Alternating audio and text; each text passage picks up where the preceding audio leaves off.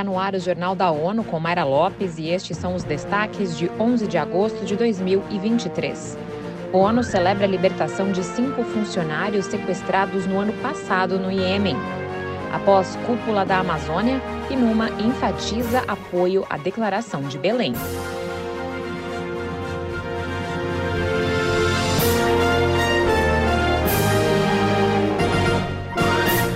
Secretário-geral da ONU, Antônio Guterres, celebrou a libertação de cinco funcionários do Departamento de Salvaguarda e Segurança das Nações Unidas, que foram sequestrados em Abiyan, no sul do Iêmen, em fevereiro de 2022.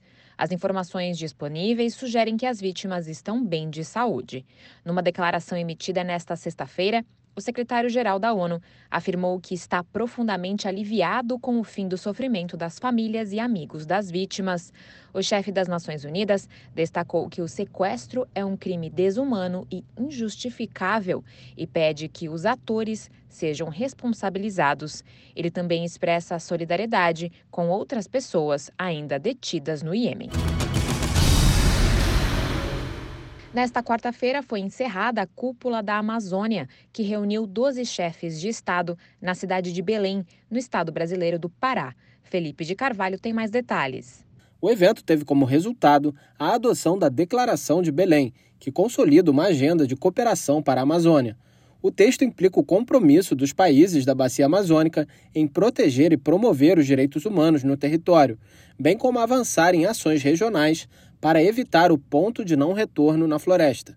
Esses países são Brasil, Bolívia, Colômbia, Equador, Guiana, Peru, Suriname e Venezuela, todos signatários do Tratado de Cooperação Amazônica.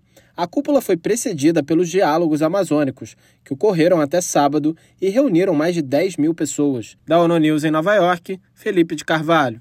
A Amazônia é a maior floresta tropical do mundo, com cerca de 40% das florestas tropicais do planeta. A água que flui por seus rios equivale a aproximadamente 15% do total que chega aos oceanos.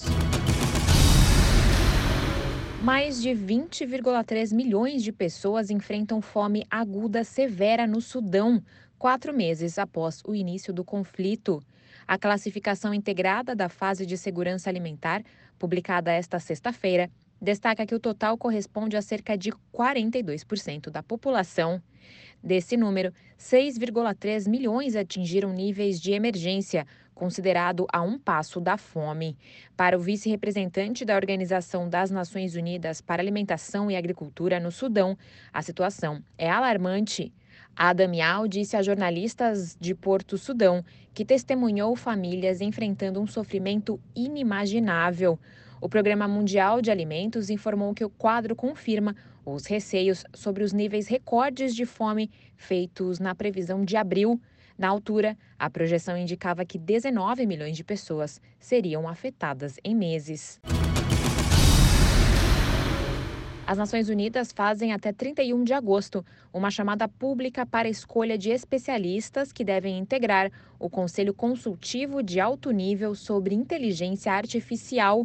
Vamos ouvir Eleutério Guevani, até o final de 2023, membros da iniciativa devem realizar análises e recomendações para a governança internacional da inteligência artificial, além de expor opções existentes nessa área ao secretário-geral da ONU, António Guterres. Os requisitos para os especialistas a serem indicados incluem ter experiência relevante no uso de vários campos da inteligência artificial para a governança ou domínio da sua aplicação. Da ONU News em Nova York, Eleutério Gavan. A proposta é que, em nível nacional, a medida também seja tomada para aproveitar a potencial contribuição da inteligência artificial, com um valor entre 10 e 15 trilhões de dólares para a economia global até 2030. Esse foi o Jornal da ONU. Mais detalhes no site da ONU News Português e nas nossas redes sociais. Para nos seguir no Twitter, acesse arroba ONU News.